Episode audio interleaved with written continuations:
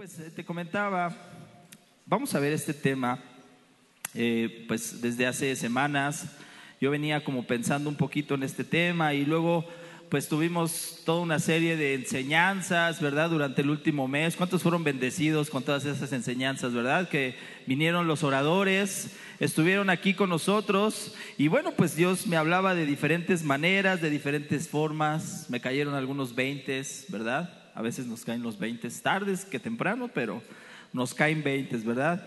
Y hoy quisiera contarte cuál es la razón de que tú y yo estemos en este lugar. ¿Te has puesto a pensar cuál es la razón que tú y yo estamos en este lugar?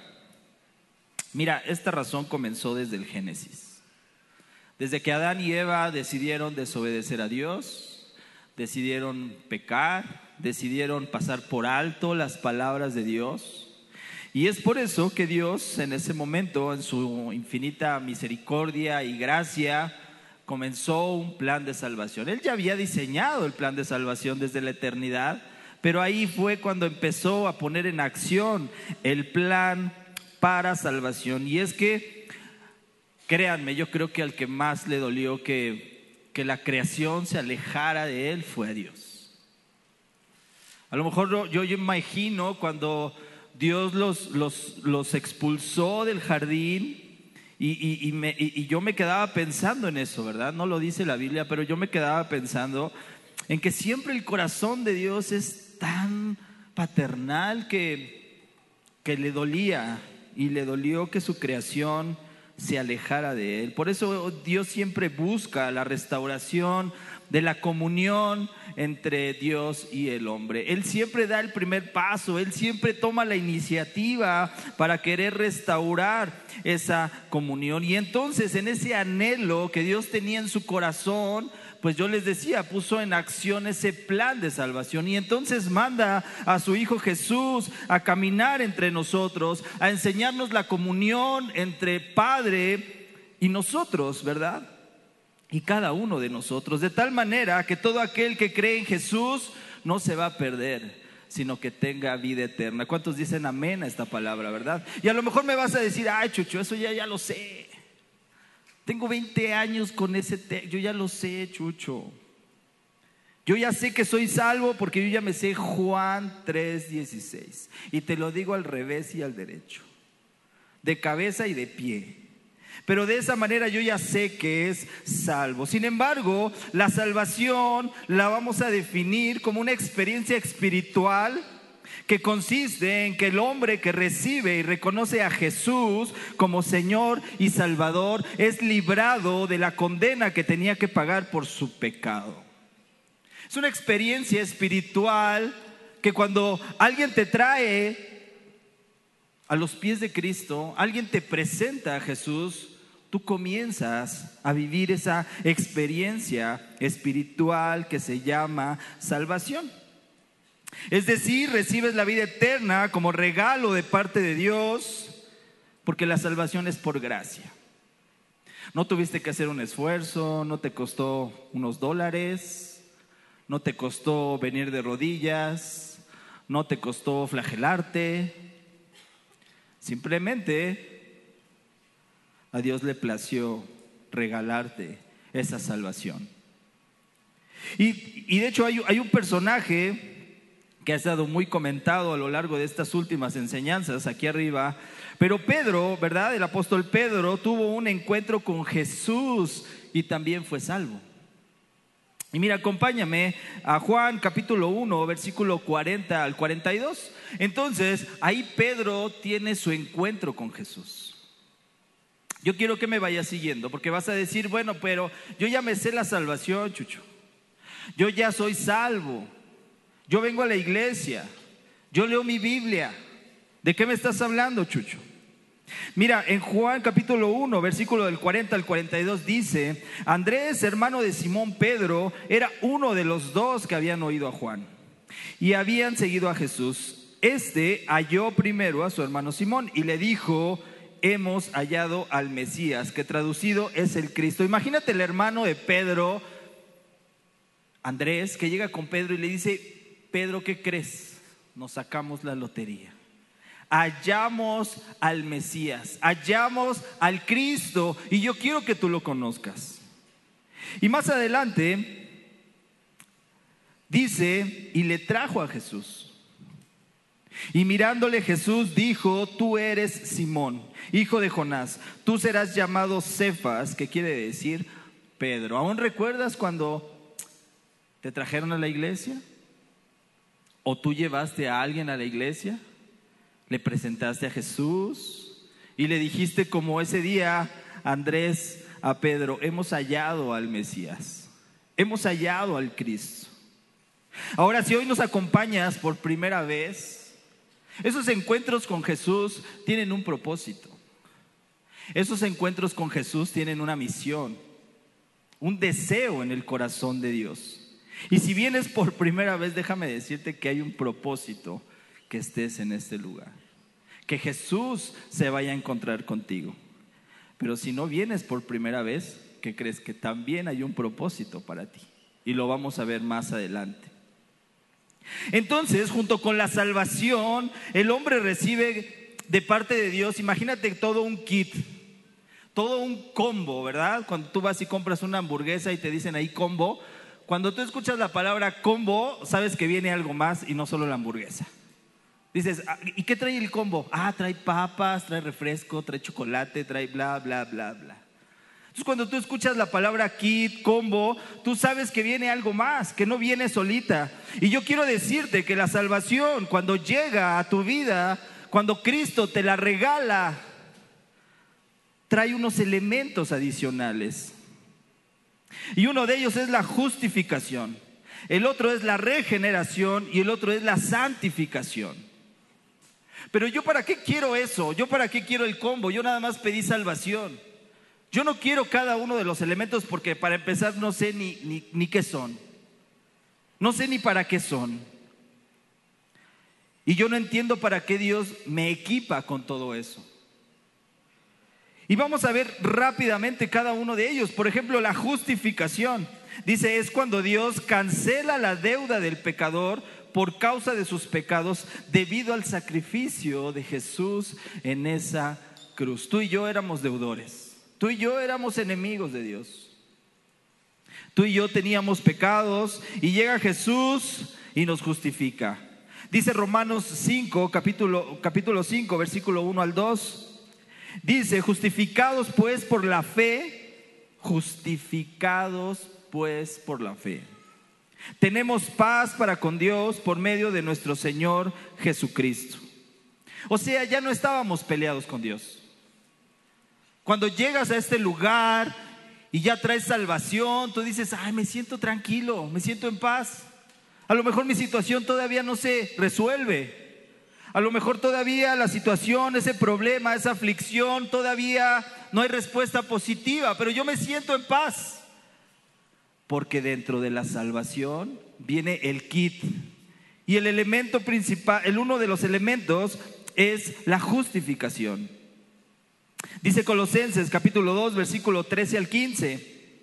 Ustedes estaban muertos a causa de sus pecados y porque aún no les habían quitado la naturaleza pecaminosa.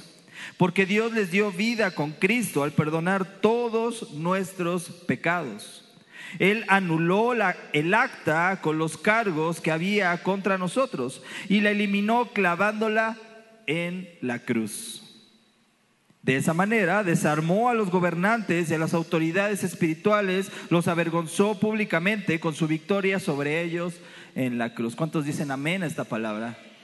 Él nos dio la victoria en esa cruz del Calvario y fuimos justificados y ahí Cristo pagó esa deuda que nosotros teníamos. Tú no la pagaste. Él fue a esa cruz a pagar esa deuda que tú y yo teníamos.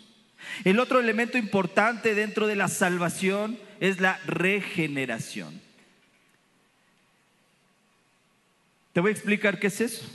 Consiste en el cambio de una vida desordenada a una vida ordenada. ¿Cuántos creen en un Dios de orden? Y es que cuando vienes a Cristo, regularmente todos llegamos con una vida en caos.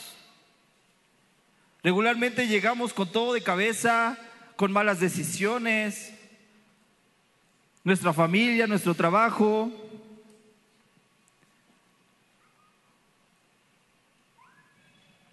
El Espíritu Santo entra en nuestro corazón y es Él, a partir de ese momento, quien empieza a guiar nuestra vida. Entonces, dentro del kit de la salvación, que la salvación me va, me va a dar vida eterna, viene la justificación, me hace justificado delante de Dios, tengo paz delante de Dios, ya no soy enemigo, ya no estoy peleado con Dios. Viene la regeneración, Él empieza a ordenar mi vida, a traer orden. Y el último punto es la santificación, que es el proceso o resultado de ser hecho santo. El Espíritu Santo nos cambia nuestras prioridades, nuestra manera de pensar y ahora lo que queremos es agradar a Dios. Y todo eso llegó solamente con la decisión de decir, reconozco a Jesús como mi Señor y Salvador. En ese momento Cristo me extiende la salvación, me da la salvación, pero junto con la salvación viene todo un combo, viene todo un kit de justificación, de regeneración y de santificación. Ahora, ¿para qué quiero ese kit? Yo no se lo pedí. Yo no le pedí ese kit a Dios. No sé para qué me dio un kit. Pero Él ya me dio la salvación. Dice en Primera de Pedro capítulo 2, versículo del 9 al 10. Dice, mas vosotros sois linaje escogido, real sacerdocio, nación santa, pueblo adquirido por Dios. Aquí viene la santificación. Él me empieza a apartar del mundo. Él me empieza a ser diferente al mundo. Yo empiezo a marcar diferencia en el mundo, ¿verdad? Dice, para que anunciéis las virtudes de aquel que os llamó de las tinieblas a su luz admirable. Vosotros que en otro tiempo no erais pueblo, pues ¿qué crees? Ahora sois pueblo de Dios. Que en otro tiempo no habías alcanzado misericordia, pues ahora has alcanzado misericordia. Y todo eso llegó con el kit de la salvación. Y a veces nosotros pensamos que solamente vamos a tener la vida eterna. Ah, pues ya soy salvo, tengo vida eterna y algún día estaré cara a cara frente a mi Padre. Y mientras, ¿Él para qué me puso todas estas cosas? ¿Para qué me equipó con todo esto? ¿Cuál es el paso siguiente? ¿Qué hay algo más? Y el apóstol Pedro le explicaba a la iglesia en el libro de Hechos, capítulo 3, versículo 19. Hechos 3, 19 dice, así que arrepentíos y convertíos. Apréndete esas dos palabras. Arrepentíos y convertíos, para que sean borrados nuestros pecados, para que vengan de la presencia del Señor tiempos de refrigerio. Arrepentíos y convertíos. Y quiero resaltar en este versículo estas dos palabras. Arrepentíos y convertíos. O sea, me está diciendo que haga una y que haga la otra. No me está diciendo arrepentíos y si quieres, conviértete. Y, y si gustas, pues te puedes convertir para que puedas experimentar tiempos de refrigerio. De hecho, son dos palabras que tú y yo tenemos que hacer. Y en este mismo texto, más adelante, son dos cosas que Dios va a hacer. Dice, para que sean borrados vuestros pecados y para que vengan de la presencia del Señor tiempos de refrigerio. ¿Cuántos quieren tener tiempos de refrigerio, verdad? Tiempos de descanso, tiempos en la presencia de Dios, tiempos de prosperidad, tiempos de abundancia, tiempos de tranquilidad. Pero eso solo sucede cuando Dios me pide dos cosas. Arrepentirse y convertirse. Y es que el arrepentimiento te lleva a reconocer tus pecados y a pedirle a Jesús perdón por ellos, ¿verdad? Y trae consigo la salvación instantánea y junto con ello todo el kit. La justificación, la regeneración y la santificación. El arrepentimiento me va a llevar a tener la salvación. Pero cuando hablamos de conversión, hablamos de todo un proceso progresivo. No hablamos de una, de, de una experiencia, de un momento instantáneo, de una vez. Y el proceso es iniciado con tu salvación y después viene la conversión. No puede venir la conversión sin salvación, pero sí puede venir la salvación sin conversión. Y vamos a ver eso. Conversión es transformación o cambio de una cosa en otra distinta. Ya más o menos te vas imaginando la conversión, la transformación o cambio de una cosa en otra distinta. También el diccionario define conversión como transformación de alguien o de algo en cierta cosa que antes no era. Entonces me está pidiendo, me está pidiendo su palabra que yo tengo que arrepentirme para tener salvación, pero yo tengo que convertirme. Por eso Él me equipa en la salvación para que entonces al momento de convertirme yo pueda llevar a cabo ese proceso. Conversión es la transformación. No sé si han escuchado frase célebre de todos los cristianos que dicen, es que estoy en el proceso, ¿verdad? O, es que el hermano, pues entiéndelo, está en el proceso. Y entonces tú te pones a pensar y dices, ¿cuál proceso? ¿En qué momento, en qué etapa del proceso tú vas? ¿Ya te mostró el Señor qué proceso estás viviendo? Y justo hablamos de la conversión.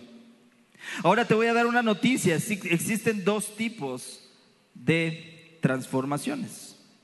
Unas que son temporales y otras que son permanentes. ¿Sí?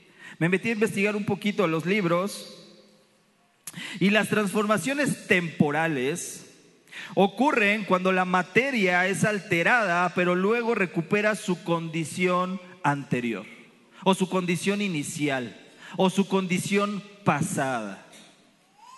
Te voy a poner un ejemplo, ¿verdad? A lo mejor el agua congelada. Tú tienes hielos en tu casita, en tu refri, tú los sacas los hielos y ¿qué va a pasar? Se va a convertir en agua líquida. ¿Verdad? ¿Pierde sus propiedades que, que el agua congelada? No, no pierde. Siguen siendo las mismas, las mismas condiciones, las mismas características del agua. Y tú lo vuelves a meter a lo mejor al congelador y se vuelve a hacer hielo. Esas son las transformaciones temporales. Las que la materia es alterada, pero recupera su condición anterior o su condición original o inicial. Ahora yo quiero que visualices esta escena que te voy a plantear ahorita.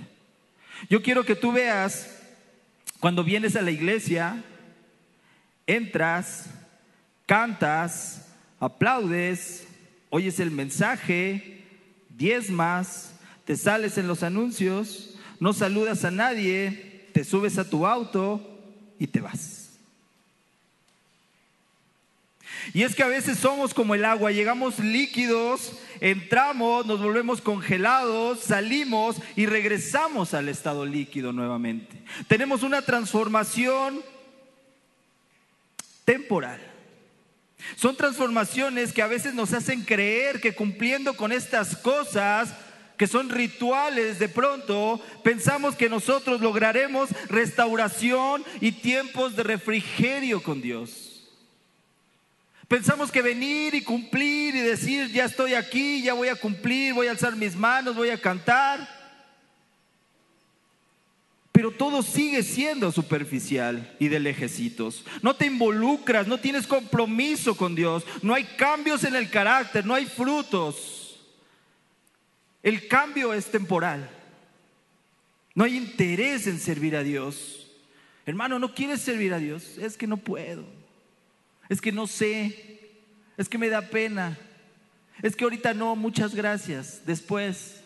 Es que mi trabajo. No hay un interés genuino de servir a Dios. Solo hay tiempo para Dios los domingos. Solo son transformaciones temporales de miércoles y domingos y a veces ni de esos días. Y a veces venimos a la iglesia solo cuando tenemos tiempo. En este proceso, hablando espiritualmente, somos salvos sin conversión. No hay un cambio profundo, todo es superficial. Regresamos a la misma condición que teníamos antes, como el ejemplo que les había dado. Recibimos el regalo de la salvación, fuimos equipados con lo necesario para ser transformados, pero nuestra conversión solo es temporal en lo que vengo yo a la iglesia. Solo es temporal mi conversión y regreso al mismo estado donde yo estaba. Existe otro tipo de transformación. Esta transformación se llama permanente. Y ocurre, escucha bien, ocurre cuando se altera por completo la condición inicial de la materia, así lo dicen los libros, es decir, no vuelve a su estado anterior. Un ejemplo de esto es, ¿tú has quemado papel? Alguna vez has quemado papel, yo creo, ¿verdad? Y cuando quemas el papel se quedan ahí las cenizas. Pero no hay manera de regresar el papel a su estado original. Ya sufrió un cambio. El cambio es irreversible. El cambio no se puede echar para atrás. Y son cambios producidos por alteraciones químicas que causan una transformación irreversible. No hay para atrás, ¿verdad? Alimentos en descomposición, cocción de carne, todo eso no lo puedes echar para atrás. Simplemente ya está el cambio, ¿verdad? Ahora quiero que visualices esta escena que te voy a poner. Visualiza cuando vienes a la iglesia y no solo entras, vienes anhelando conectarte con la presencia de Dios. Cantas adorando de todo corazón. No solo oyes el mensaje, sino lo escuchas y pones en práctica las enseñanzas. Traes tu diezmo con alegría de corazón. Sigues conectado con la presencia de Dios que no te interesa salir antes del auditorio Comienzas a ser intencional en hacer iglesia, saludando y orando por algún hermano. Te despides de alguien con un gran abrazo, bendices su vida, te subes a tu auto, tomas el transporte y vas a casa lleno de la presencia de Dios. ¿Visualizaste las dos imágenes? ¿Visualizaste los dos escenarios? En alguno viene el cambio superficial y en otro viene el cambio a profundidad.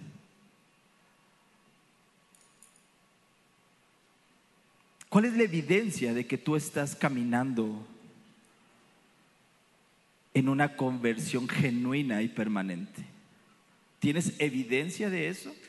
¿Tú sabes cómo darte cuenta de decir estoy caminando en esa conversión genuina? En esa conversión permanente donde no hay un regreso, donde el cambio es irreversible, lo que haga ya no lo voy a hacer porque ya no voy a regresar a mi condición anterior, no voy a regresar a mi vida pasada. Dice la palabra de Dios, ¿verdad? Los que están en Cristo, nuevas criaturas son. Las cosas viejas pasaron y todas son hechas nuevas. Jesús nos estaba hablando de transformación. Jesús nos hablaba de conversión en ese momento. Y pensamos que las cosas nuevas llegan, llegan solas. Pero tú ya has sido equipado desde tu salvación para que entonces des el siguiente paso que es la conversión. Ahora, algunos cambios permanentes que puedes experimentar día a día y entender que estás caminando en conversión, te voy a dar algunos. Punto uno, tú empiezas y comienzas y sigues aborreciendo el pecado. Te duele cuando pecas. Pides perdón a Dios y sigues adelante. Pero esa es una evidencia de que tú eres salvo, de que estás caminando en esa conversión, en esa transformación permanente y entonces dices, yo aborrezco el pecado, yo ya no coqueteo con el pecado, yo ya no regreso a mi vida anterior, de allá me sacó Dios, yo no puedo seguir coqueteando con eso. Una manera de que tú midas tu conversión es eso, ¿aborreces el pecado? ¿O crees que todo es religiosidad de parte de Dios y dices, ¿qué tanto es tantito? ¿Aborreces el pecado? Punto dos. Otra evidencia de que tú estás caminando en una conversión genuina y permanente. Punto dos es ser lleno del Espíritu Santo para desarrollar su fruto. ¿Cuál es el fruto del Espíritu Santo? Es amor, gozo, paz, paciencia, benignidad, bondad, fe, mansedumbre y templanza. Tú estás invirtiendo en tu interior, estás haciendo cambios en profundidad en tu corazón, de tal manera que ahora tú amas lo que antes ya no amabas. Tienes alegría todo el tiempo, estás con paz, caminas con paz con Dios. Esa es una evidencia de que tu conversión está siendo genuina. Hablamos de ese proceso cuando los cristianos a veces decimos, está en el proceso. Es que estoy en el proceso. Pero hoy el tema es ponernos a pensar en qué parte del proceso. Llevo 30 años en el proceso. Llevo 20 años en el proceso. Llevo 5 años. Llevo 2. Llevo 3 semanas. ¿En qué parte del proceso, en qué parte de tu conversión te estás midiendo ahora? Punto 3. Buscar hacer la voluntad del Padre. Comienzas a morir a ti mismo, a tus deleites y entiendes que tu vida ya no te pertenece. Tú ya sabes que tu vida fue comprada a precio de sangre. Tú no pagaste nada por tu salvación. Entonces tú entiendes que tu vida ya no te pertenece a ti, le pertenece a Cristo. Y entonces tú estás buscando hacer la voluntad del Padre, renunciando a tu vida de antes, renunciando a tus deleites de antes, a lo que antes te traía satisfacción, hoy lo dejas atrás porque tú entiendes que estás en un proceso de conversión. Tú entiendes que no puedes regresar a tu estado anterior, a tu condición anterior, al agua líquida como habíamos visto. Has entendido que tú estás en ese proceso de conversión y ya no es una frase hueca que solamente sale de nuestros labios y decir, estoy en un proceso.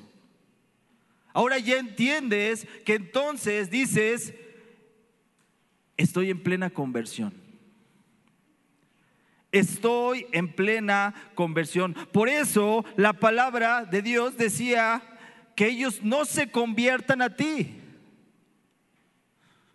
Que ellos se conviertan a ti y tú no te conviertas a ellos.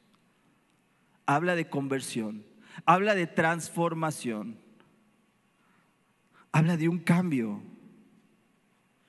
Y el punto cuatro es servir a Dios compartiendo su evangelio. Cuando estás en esa conversión, lo único que quieres es servir a Dios. Es decir, yo quiero servir a Dios, yo me levanto, yo entiendo que estoy en un proceso de conversión, entonces yo quiero por gratitud servir a Dios. Hermano, ¿quieres servir a Dios? No, ahorita no puedo. No, gracias, ahorita es que no es para mí eso, yo no sé hacer nada. No, no, no, eso se lo dejamos. Mi esposa es la que puede, yo ahorita no puedo. Y la esposa es la que viene. Y la esposa es la que está. Mira, podrás tener 30 años de ser salvo sin ser convertido. Y vas a decir, es que estos 30 años yo he venido a mi vida, yo he venido a la iglesia, pero la verdad no he visto un cambio. Hay mucha gente que se va y dice, esto no es para mí, yo no vi un cambio. Y nos ponemos a reclamarle a Dios el por qué no hemos visto cambio en nuestra vida. El por qué no ha hecho, porque han escuchado mis oraciones. sigo igual. No he experimentado una transformación. Y por eso este título del mensaje. Primero salvo, luego convertido. Hemos sido llamados para pasar de las tinieblas a su luz. Hemos sido llamados a salir del error y caminar en esa verdad. Hemos sido llamados para vivir de acuerdo a los principios del reino y no a los principios del mundo. Es ahí donde viene la conversión. A veces pensamos que la salvación va a traer solo este, este, proceso.